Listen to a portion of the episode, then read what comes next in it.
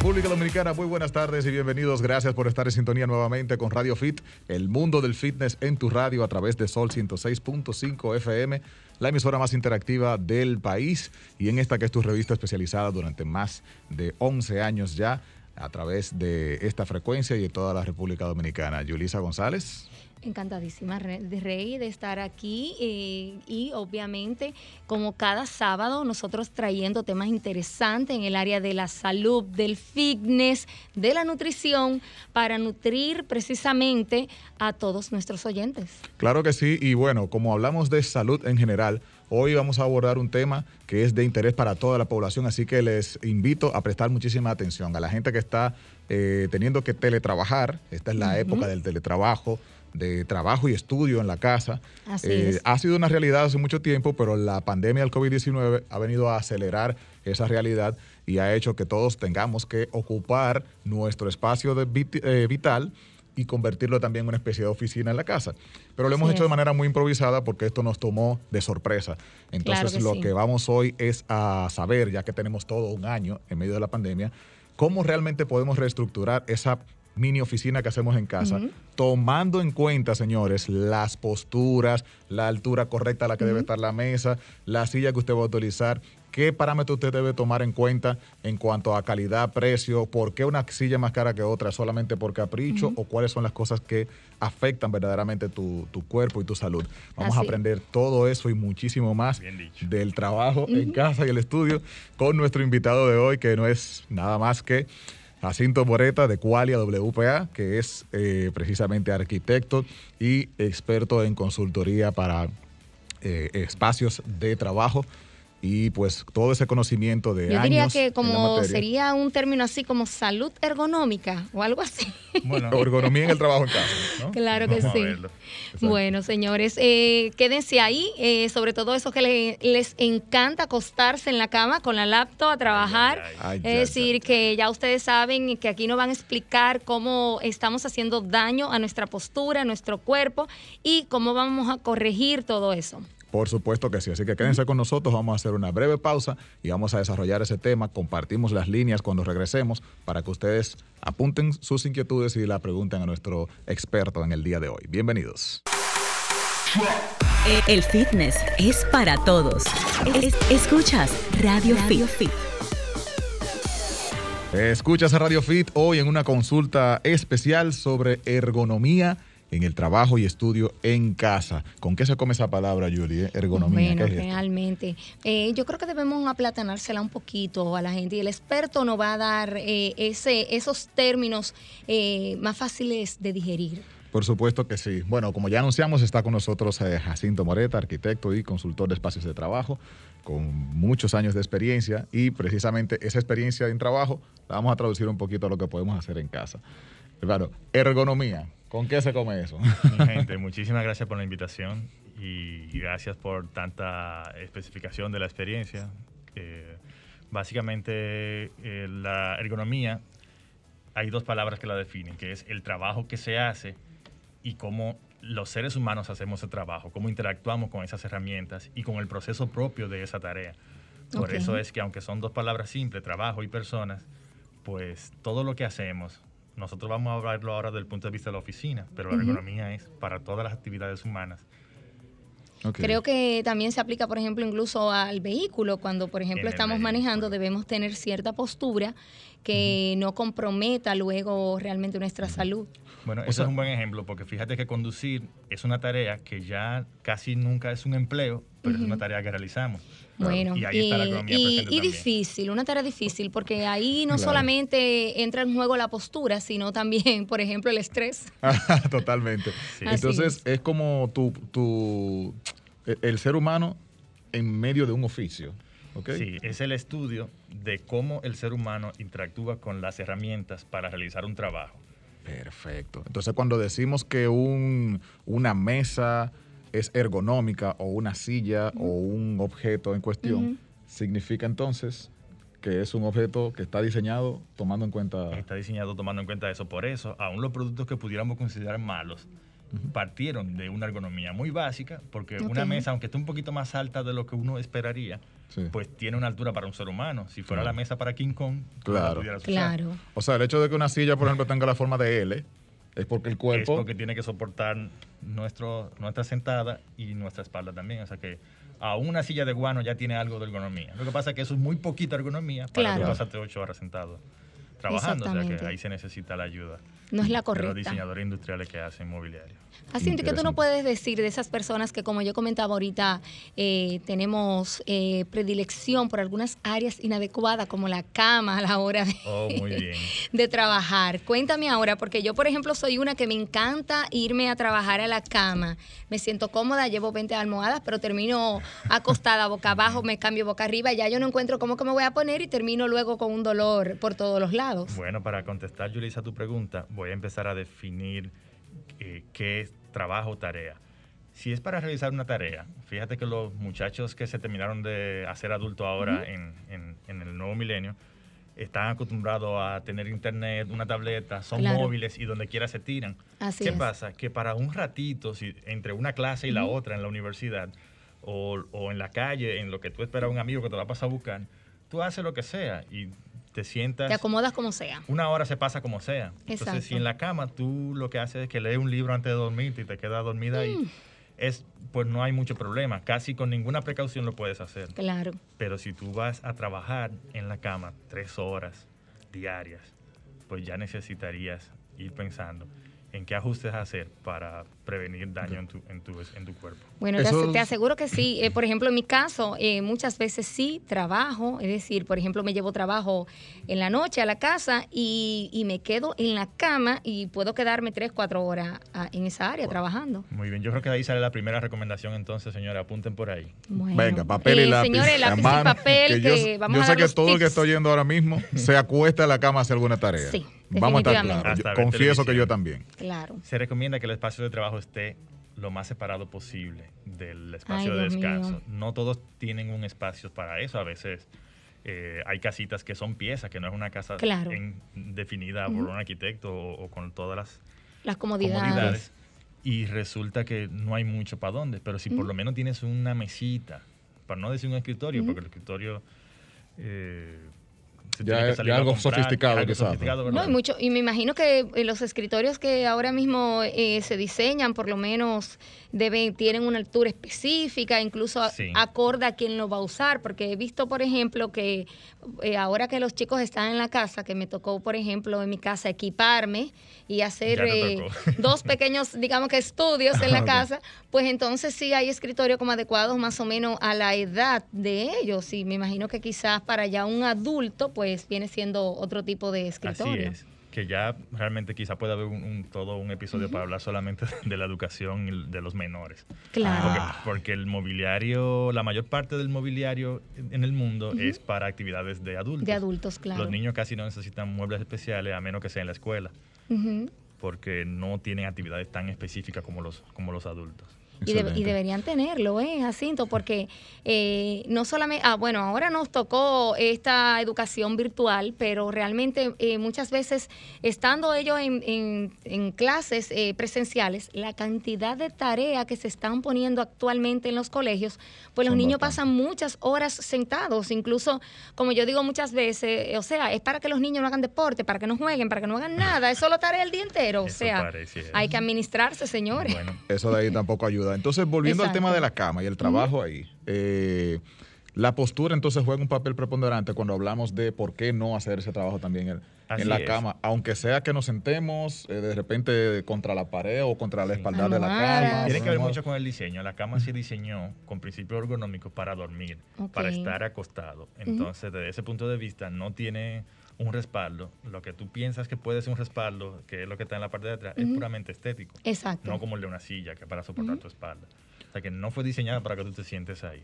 Partiendo de ahí, entonces ya deberíamos limitarlo a pequeñas tareas, a un, ratito. Exacto. Pero no pasar de una hora diaria. Porque fue diseñado para estar horizontal, no para sentarse. Para dormir. Entonces, algo que explica eso, me imagino que es la postura en la que el cuerpo tiene que estar para que tu para que tus articulaciones no se comprometan. O sea, hay una distancia de los pies. Por ejemplo, si estamos sentados en la cama, Tú sabes que los pies de uno quedan completos. Los pies extendidos así, te duele al rato en la parte de atrás de la rodilla. ¿Por qué ocurre eso? ¿Cuál es la postura realmente eh, más favorable para el cuerpo eh, en cuanto a ergonomía? Bueno, fíjate, cuando estamos sentados, estamos en una posición donde ningún, ninguno de los mecanismos de la pierna para, para los músculos, las arterias, todo eso está sin, sin, sufrir ninguna presión. Las articulaciones, Las articulaciones están en una posición normal. Pero cuando tú estás en la cama sentado con los pies hacia adelante, tú sientes como ese tendón de ahí, si es así como se llama, en términos médicos. No, claro, sí. Pues tú sientes como está estirado.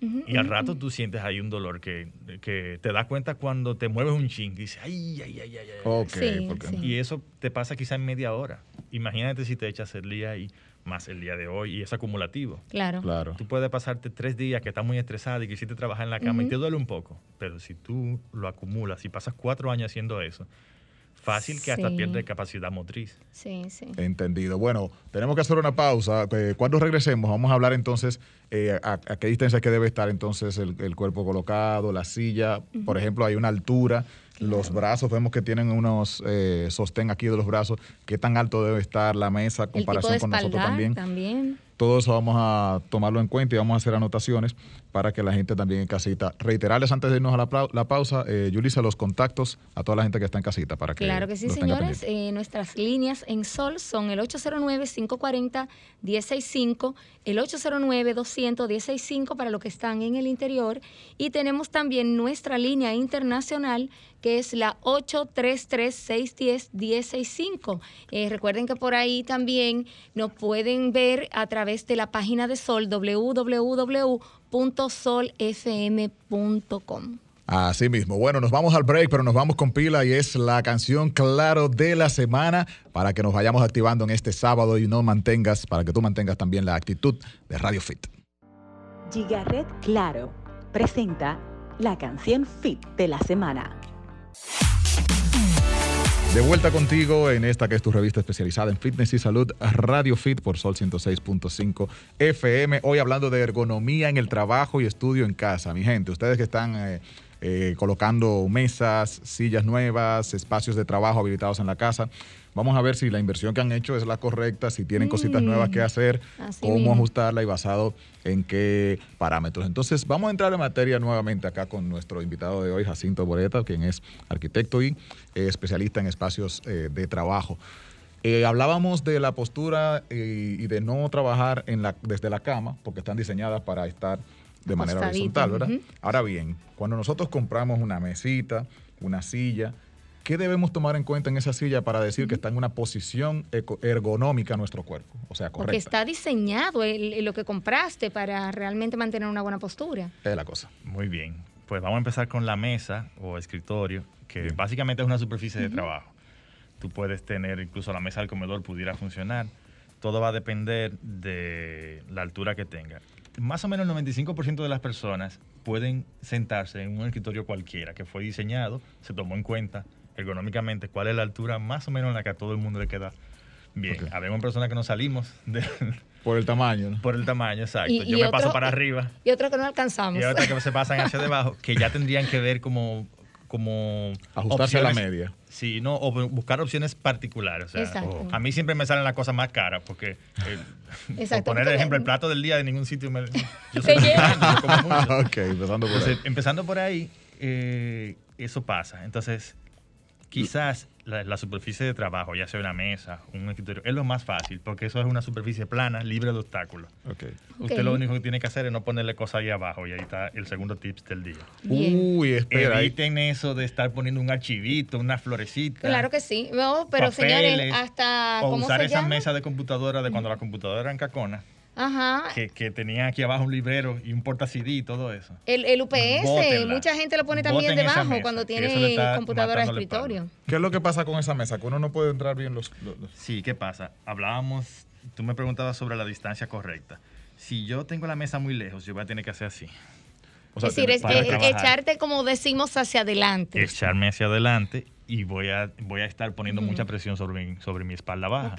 Durante un ratito no pasa nada, pero volvemos al tema de ocho horas diarias durante Un, dos años, fácilmente que terminarás no pudiendo estar sentado todo ese tiempo y vas a gastar mucho dinero en un ortopeda, claro. en cirugía y todo eso. El hecho de que no pueda entrar los pies debajo de ella me hace poner muy lejos de y, tener una inclinación exagerada. Y esa inclinación, además de que te pone peso en la columna, tú estás dejando de lado el espaldar que te lo diseñaron para que para que acomode tu espalda si tú te, si te reclinas hacia adelante, da lo mismo que te sienta en una silla de oficina que, en una banqueta, una banqueta o una silla de guano, porque tú no estás usando la tecnología que se diseñó para ti en el espaldar. O sea que el primer tip, ninguna mesa que no te permita entrar los pies hacia allá. Y si ya tienes espacio ahí, no lo ocupes con, con caja ni con cositas. Exacto. Ahí, no va nada.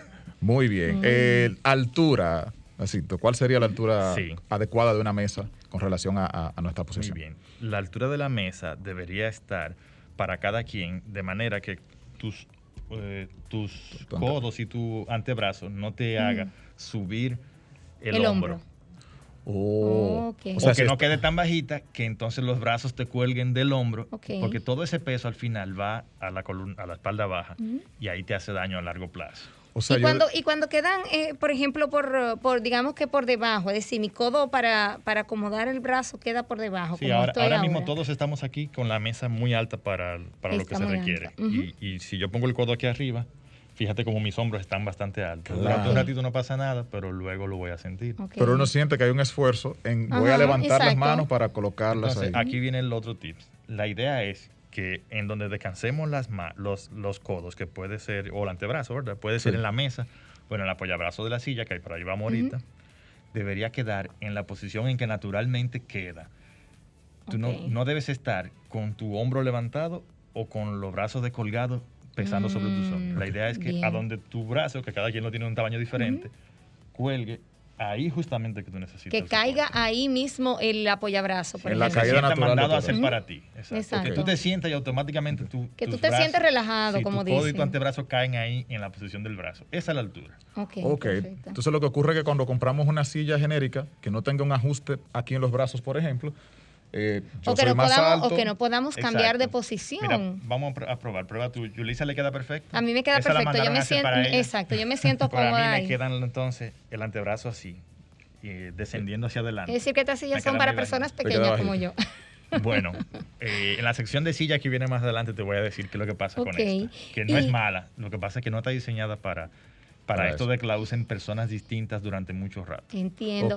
Jacinto, y, la parte de, que a mí me preocupa más que nada, la parte de la espalda, porque por ejemplo yo eh, me da mucho dolor de espalda, entonces eh, creo que quizá un punto clave es eh, precisamente la postura de la espalda eh, cuando tú pasas tantas horas sentado. Estás en lo cierto. Casi siempre la responsabilidad de nosotros, aún con la silla más mala, que uno le puede decir mala, la responsabilidad de nuestra salud y del confort es de nosotros.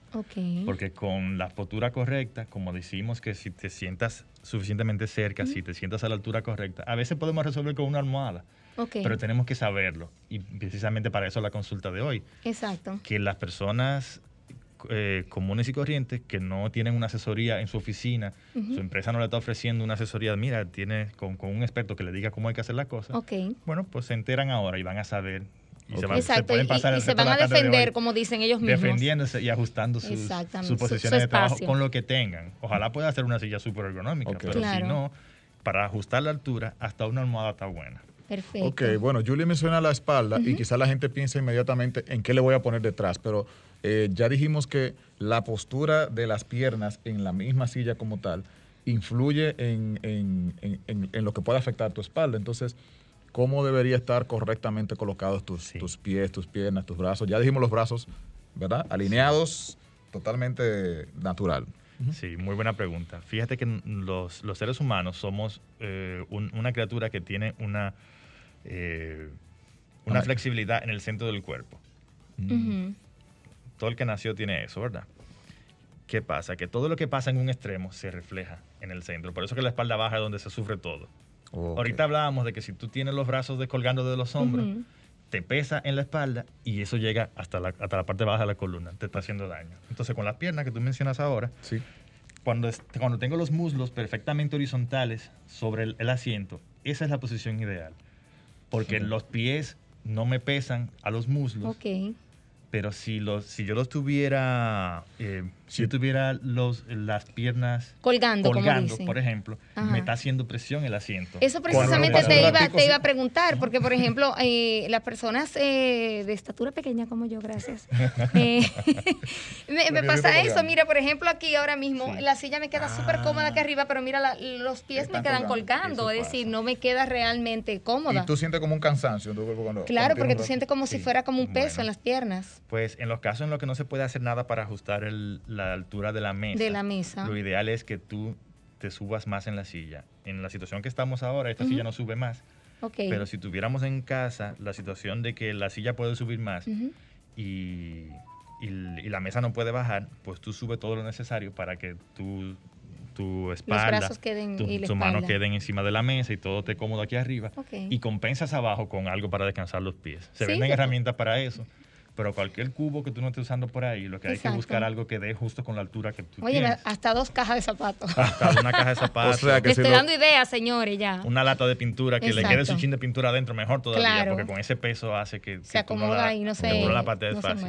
O sea, en pocas palabras, si los pies te quedan volando, Tienes que buscar algo que esté a esa altura que te sobra, que te falta. Sí. Para y descansar tus pies. Porque si tienes que elegir entre los dos males, tú tienes dos males, la mesa te queda alta y entonces los pies están colgando igual a ti a la mesa y compensa los pies. Es más fácil. y, es más conveniente ergonómicamente hablando. Wow. Jacinto, y, es válido, eh, por ejemplo, comprar estas almohadillas que se utilizan para la espalda? Te pregunto porque yo tengo varias. Dígale que no, ay, ay, Dios mío, ahora voy a tener que botarlas. Yo tengo varias. Esa se con postura. Te digo que yo he visto gente con una silla de 1.500 dólares con una almohadita y me duele. Sí, sí. Ay, qué abuso, Tú lo sufres vez. Ay, Jesús magnífica. Y a veces yo duré 14 años vendiendo y especificando muebles para una tienda local y muebles de oficina específicamente. Y a veces yo veía hasta productos de mi competencia, una silla carísima, súper famosa, con historia y todo, y la gente con su almohada. Ah, aquí, aquí me ¿Qué dicen, es lo que pasa con la almohadita? Aquí me dicen por las redes que se van a buscar dos blogs. Ah, dos globos para los pies. el, blog, tiene la ventaja de que no se mueve. Exactamente. pero... ayuda. Bueno, pero ayuda bastante. ¿Qué, pasa entonces con las almohaditas? ¿Por qué no ponerla? No importa cuán malita, entre comillas, sea la silla. No, no... Sí, mira qué pasa, que no es puede, puede, que tu silla ya esté deteriorada y de verdad le esté haciendo falta compensar. Si ya se le hundió el foam o era de malla y se, la malla se dañó, bueno, pues quizás sí.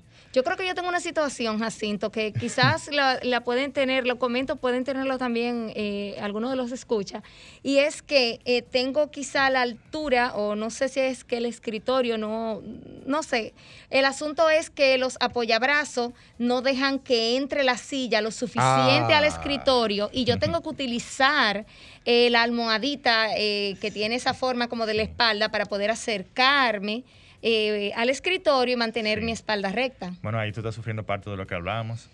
Eh, resumiendo, tú estás muy lejos porque la silla no te permite no llegar hasta allá. Exactamente. Ya por definición estás pasando trabajo y ahí la almohada te está ayudando. Exacto. Pero yo te recomendaría que trates de resolverlo. El problema de la mesa hay que resolverlo. no, yo creo que hay que cambiar. El problema yo creo que la silla. Quizá buscar una silla que no tenga sí. apoyabrazos. Claro está que si tú tuvieras una mesa ajustable en altura, que son un poco costosas, pues tú no, tienes, no tendrías más ese problema. Como tú me dijiste ya fuera del aire que compartes ese escritorio con con otra persona en la casa. No, es el de la casa, pero en este caso me estoy refiriendo al de la oficina. ah, muy bien. O sea que en una empresa es una de las cosas que uno pudiera optar, teniendo este conocimiento, decirle, mira, ergonómicamente hablando, esto no me favorece porque no puedo entrarme. O sea, ellos deberían tener pueden cambiar la silla, exacto. O una silla ajustable Podemos hacer un apéndice para ver ese asunto en el trabajo. En la casa tenemos nuestra propia situación, pero ¿qué pasa? Que casi nadie va a trabajar completamente desde su casa. Tenemos que hacer lo que ya llaman los estadounidenses touchdown, caer en la oficina de vez en cuando. Eso es verdad. Con este escenario de que cada vez va a haber más gente trabajando híbrido, un poco en su casa y un poco en la oficina, las oficinas deberían cambiar para adaptarse a eso. En una oficina normal donde tú vas de, de 8 a 5 y te pasas 10 años en esa empresa, te compran una silla que es prácticamente para ti. Exacto. Tú dices, ay, mira, yo soy muy chiquita, cómprame una así, esa y más o menos te ayudan y te, y te acomodan. Pero cuando esa silla no sea para ti sola, sino que tú llegas dos veces al mes a sentarte ahí, no van a poner una silla para ti. No, Hay que poner una silla que pueda ajustarse. A diferentes funcionar personas. para todo el que Para se todos. Importantísimo. Más o menos para el 95% de la gente, porque ahí volvemos y habemos algunos que no salimos. Al asunto tamaño. Exacto. Mi gente, 809-540-1065. 809-540-1065. La gente que está en casa y dice, pero Dios mío, a mí me molesta esta silla que tengo, este escritorio, ¿qué es lo que pasa? ¿Qué ajuste debo hacer? 809-540-1065. La gente que está en Santo Domingo. También 1-809-200-1065 desde el interior sin cargos. Y 1-833-610-1065. La gente que está en los Estados Unidos y en cualquier parte del mundo. Ahí nos llaman sin ningún cargo también. Entonces, eh, ya dijimos que el cojincito no, No va. va. Ay, no, va porque, No va, compromete- porque la mayoría de las veces lo que está lo que está pasando es que estás en una mala postura. Yulisa puso un buen ejemplo donde la silla no le permitía. No, no me permite entrar. Y ahí tuvo que auxiliarse de la, Claro. de la almohada. La recomendación para los que están escuchando es que antes de buscar la almohada, acuérdese de los tips que estamos dando, de cuál es la postura correcta, porque probablemente es una mala postura lo que le está causando el dolor. Y puede zumbar esa almohada o regresarla al lugar donde al lugar donde Así mismo. corresponde.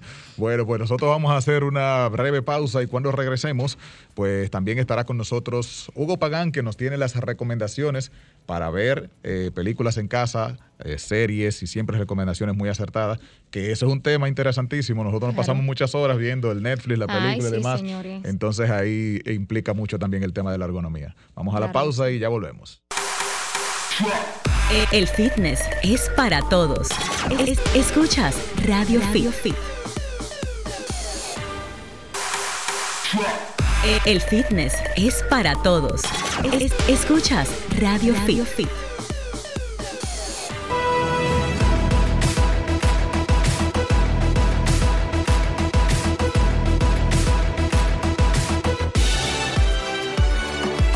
Sí, señores, enterramos en materia con el mundo del cine, este fascinante mundo que lo abordamos acá en Radio Fit desde la perspectiva de la salud también como la parte de, del espacio de distensión que necesitamos Claro. todos.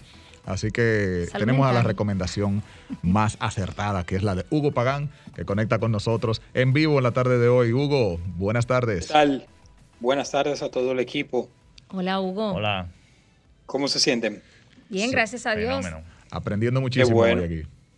Sí, sí, yo, yo soy uno de los afectados con el tema de la ergonomía y trabajando desde casa. Tengo ya un, un dolor de espalda que ha venido creciendo desde que empezó todo esto. Ese es el problema, que eso es acumulativo. Sí. Bueno, Hugo, eh, nosotros nos pasamos varias horas siempre sentados viendo películas y viendo series. Vamos a ver eh, luego qué recomendaciones nos da aquí nuestro experto sobre las posturas que debemos adoptar. Pero mientras tanto, danos las recomendaciones de lo que tenemos para esta semana, este fin de semana que...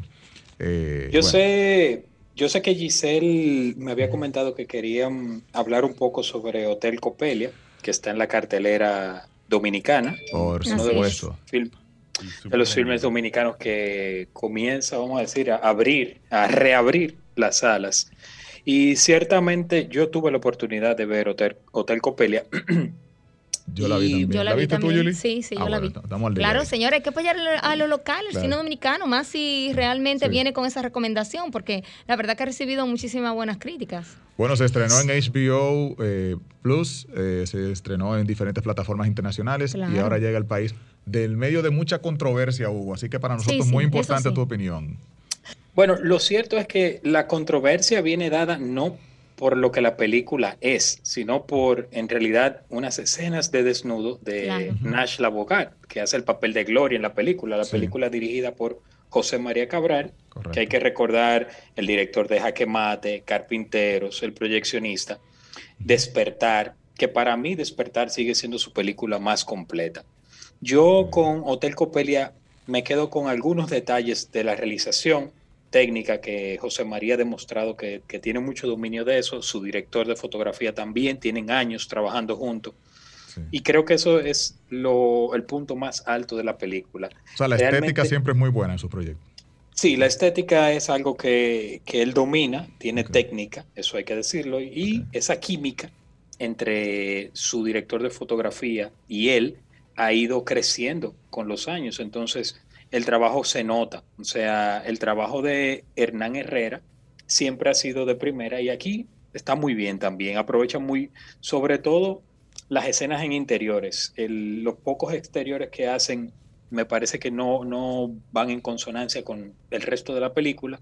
Pero a mí me parece que hay un tema desde el punto de vista incluso del mismo casting, ese casting de Nashla para el personaje central, me parece que es un tema más de, de mercadeo que de lo que la misma Nashla podría aportar, no solamente a nivel de interpretación, sino a nivel de conceptualización del personaje. Recordemos que estamos hablando de unas mujeres que eh, son, eh, vamos a decir, habituales, regulares en un burdel, las chicas que trabajan en un burdel durante la revolución de 1965. Y Lumi Lizardo, en el papel de Judith, es la matrona, la dueña del burdel. Entonces el, el burdel queda como un punto vamos a decir, clave estratégico para las intenciones de los revolucionarios y también para las intenciones de las tropas eh, norteamericanas que vienen a ayudar al, gobierno constitucional. Entonces, en, ese escenario se desarrolla la película, en medio de, los, de, la, Revolución de Abril de 1965 y el burdel jugando un papel vital dentro de estas movidas y, y vamos a decir, plan estratégico de ambos bandos, José María lo que busca es contar las historias de estas mujeres que fueron, que tuvieron ese papel clave. La, importancia, exacto, de ese, rol que la gente ve, bueno, ah, trabajadoras sexuales y demás, no, o sea, fueron mujeres que eh, en ese escenario jugaron un rol importante para, nosotros. Lo que a mí me, resulta es que en ese sentido, en esa parte del discurso, es donde la película más eh, flaquea. O sea, ella no tiene tanta fuerza ahí, el discurso de José María. Incluso no hay una reivindicación para las mujeres. Esa mm. figura femenina para mí queda totalmente mancillada. Yo, es más, creo que le hace más daño que bien al final a, esa, a, esa, ese enaltecer de esa figura femenina que él busca. ¿Te refieres a todo el elenco o al personaje principal solamente? Bueno, es que si el elenco se, se vamos a decir, se toma en tres líneas narrativas, que es Judith, Gloria y el papel de, Betty, que lo hace Jazz Vilá, el cubano. Vamos a decir, esas son las tres líneas narrativas principales. Y luego tenemos al villano, Nick Cersei, ¿verdad? El coronel Thompson. Y por el otro lado tenemos a la... A Ruth Emeterio también. Ruth Emeterio, exactamente, como la Tina Bazooka, que también queda un personaje que queda maltrecho, no hay un, arco dramático que se desarrolle ahí, sino simplemente la heroína pero una heroína de, paquitos, de, cuentos, ¿tú entiendes? Me, parece que es muy idílico lo que él narra en ese burdel que, es casi de utopía. Y sí, o sea, la película persigue, aspira mucho, pero para mí, bueno, se queda corta. Se queda corta, se queda corta definitivamente. Perfecto. Bueno, eh, Hugo, este fin de semana también se estrena la segunda temporada de Luis Miguel, la serie que duramos dos años esperando ya esta bueno, segunda. Sí, hay que seguirla viendo, señores. Nosotros lo que estuvimos ahí fijos viendo la serie, pues yo creo que hay que seguir. Yo me imagino que Hugo tiene sus recomendaciones, pero ya hay que a mí Me gustó, a mí me gustó bastante. Ah, pero qué bueno. A mí me gustó realmente. Vamos a ver si esta temporada es tan buena como quizá la primera. Eh, y nada, ahí estaremos fijos mañana de una vez. Seguro. ¿Tus expectativas, Hugo, para esta segunda temporada? Eh, bueno, es, las expectativas están en, en, las nubes porque Diego Bonet ha, estado muy activo en las redes sociales y dando muchas declaraciones con respecto a esta serie. Y el trabajo de mercadeo de Netflix, señores, es, ah, es una cosa de otro mundo. Realmente... Eh, lo que ellos ofrecen en su galería virtual es, es una cosa impresionante de cómo vamos a decir, ellos han comprendido lo que el mercado está consumiendo ahora y todo lo que hacen prácticamente encuentra un nicho interesante. Ahí en Netflix, precisamente con el tema salud, hay una, una serie que se llama El Farmacéutico, una serie documental de cuatro episodios que yo les recomiendo mucho, sobre ah, todo a ustedes, por el tema de las lesiones y, y cómo fue creciendo la crisis de los opioides en Norteamérica a través de las recetas de oxitocina. Uh, es, increíble cómo un fármaco legal, vamos a decir regulado legalmente, dio al traste con una crisis eh, que vamos a decir que llevó a la crisis de la heroína y demás eh, opioides. Bueno, pues va a reiterar el, nombre entonces de la serie para anotarlo por acá. El farmacéutico, The Pharmacist. El farmacéutico. Pues ya lo saben ustedes, esas son las dos recomendaciones para este fin de semana, el farmacéutico y Luis Miguel la serie que estrena su primer episodio de la segunda temporada mañana domingo. Y a la gente que está en la República Dominicana, eh, recordarles que siguen los cines Hotel Copelia. No, señores, apoyar lo nuestro. Hay que ir a verla y cada quien, bueno, porque saque sus conclusiones. Porque hay para todos los gustos, ¿verdad, Hugo? Claro que sí. Así es. ¿Dónde podemos seguir tus recomendaciones, Hugo, para no ver clavos en esta H todavía Pagan. H Pagan 14 en todas las redes sociales y pueden leer mi reseña también de las películas en cinemaforumblog.com. Como debe ser. Hugo Pagán con nosotros, muchísimas gracias. El próximo sábado por aquí te esperamos nuevamente y quédate ahí para que tenga los últimos tips en cuanto a ergonomía, para que la gente que se va a sentar a ver esas series no se le afecte su cuerpo. Hasta luego. Hasta luego, Huguito. Suerte. Bueno, seguimos inmediatamente acá para tener los, los últimos tips básicos, ¿verdad? En cuanto a esto de las posturas. Y ya que hablamos de que vamos a estar viendo contenidos en casa, claro. ¿qué vamos a tomar en cuenta para decir este mueble es más cómodo? O, o, me, va... O, cómo me, puedo acomodar. Exacto. ¿Qué tiene de diferencia en cuanto a un mueble de oficina? Bueno, de acuerdo. Hacemos una pausa de las oficinas y resulta que nosotros nos estamos tomando ahora un tiempo viendo contenido digital. Un tiempo largo. Que tiende a acercarse a la cantidad de tiempo que se, que se le dedica al trabajo continuo. Cierto. Entonces ya debemos tener precaución con eso. Ya vimos que la cama para muchas horas no es un buen lugar porque no se diseñó para estar eh, sentado y estar acostado con el cuello doblado hacia el televisor tampoco es bueno. O sea que eh, lo primero es que recomendaría que haya un asiento, un asiento de verdad en, la habitación si vas a ver el contenido digital o contenido de, entretenimiento en la habitación. Porque un ratito antes de dormir, una hora, no pasa nada. Pero si te vas a tirar cuatro capítulos de la serie, claro. ya la cama con más almohada que tú le pongas no.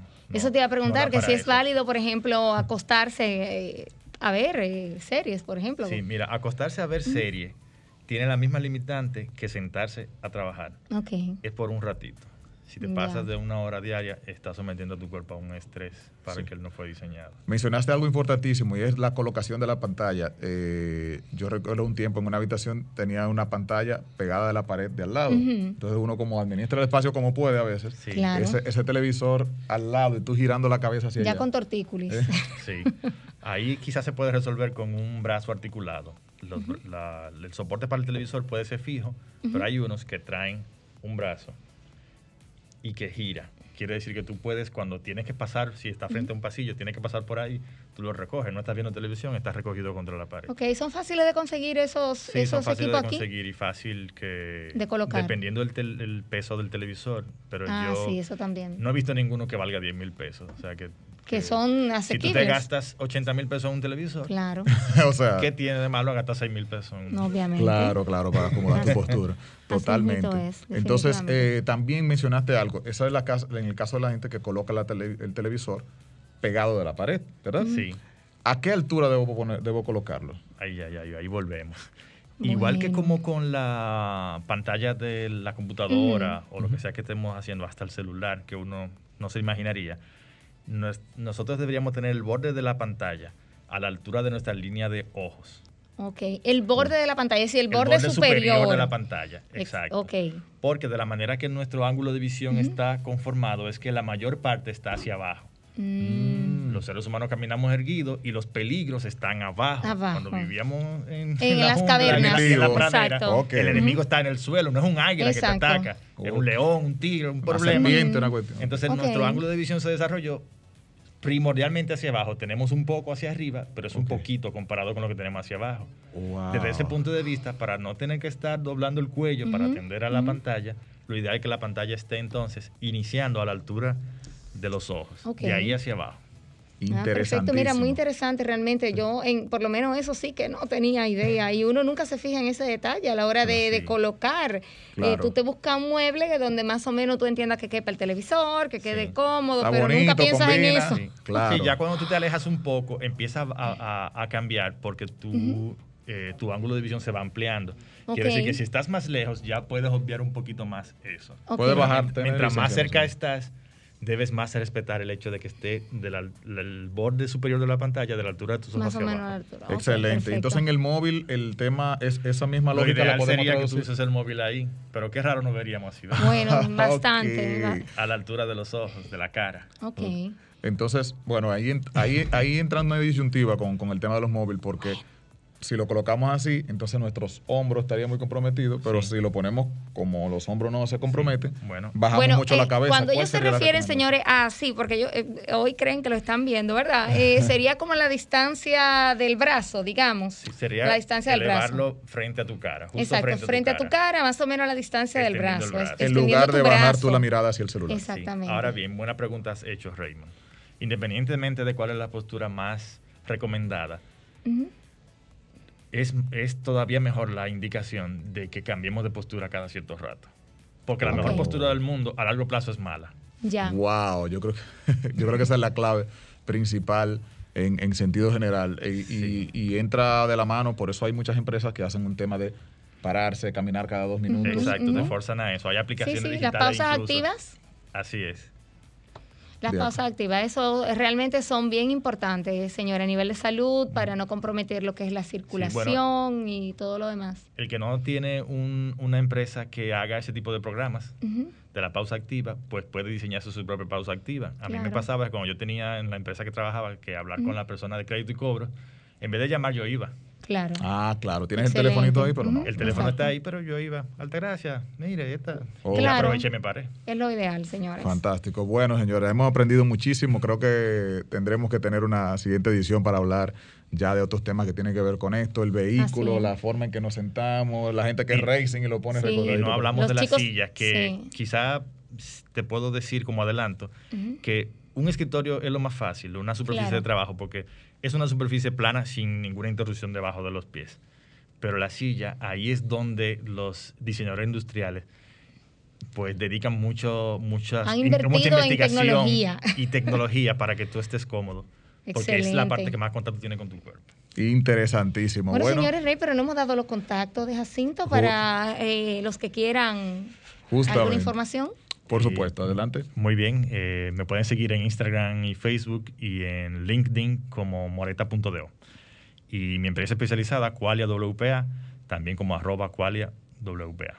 Bueno, ahí la gente puede tener esta consultoría personalizada, no solo para el trabajo en el hogar, por supuesto, en la oficina, que es donde hay una mayor demanda en este aspecto. Jacinto Moreta, arroba moreta.do en todas las redes sociales para que la gente eh, pueda ampliar este conocimiento y ya comprometido para en una siguiente ocasión. Yulisa nos debe una receta excelente que trabajó para nosotros en el día de hoy y se nos comprometió el tiempo. Una, petición de Giselle. Por favor, la quiero la semana que viene porque el, pueblo pide la receta de Yuli. Bueno, claro que sí, señores, con muchísimo gusto. Yulisa González, arroba Yulisa Gons, arroba Raymond Rayita Bajo Porete y arroba, por supuesto, Giselle Mueces y arroba RD.